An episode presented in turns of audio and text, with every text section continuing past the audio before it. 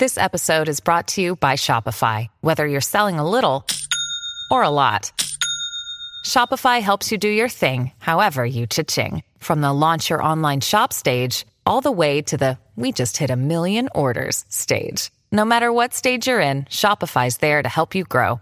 Sign up for a $1 per month trial period at shopify.com slash special offer, all lowercase. That's shopify.com slash special offer.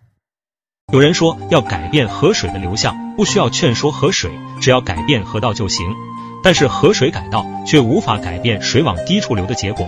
净饭王如何改变佛陀一生苦修的命运呢？国师建议，就像奔腾的河流一样，建立水坝加以疏导，让佛陀远离悲伤和同情，不想去走苦行的道路。为了让刚出生的悉达多习惯铁器，净饭王给他做了一个铁制的毯子。为了让他远离悲伤和同情，净饭王让穷人、病弱者、老人迁移到其他地方。为了让这些人同意搬迁，净饭王提供了良好的条件，救治生病之人，给穷人食物，尊敬老人。这样的话，就不会有人反对搬家了。净饭王召集了所有的大臣，给他们画了一个大饼。为了去攻打其他国家，所以需要提前做准备，在其他地方新建一个城市，把病弱者和老人迁出都城，只留青壮年在加皮罗卫，没有了负担，这些人就能专心备战了。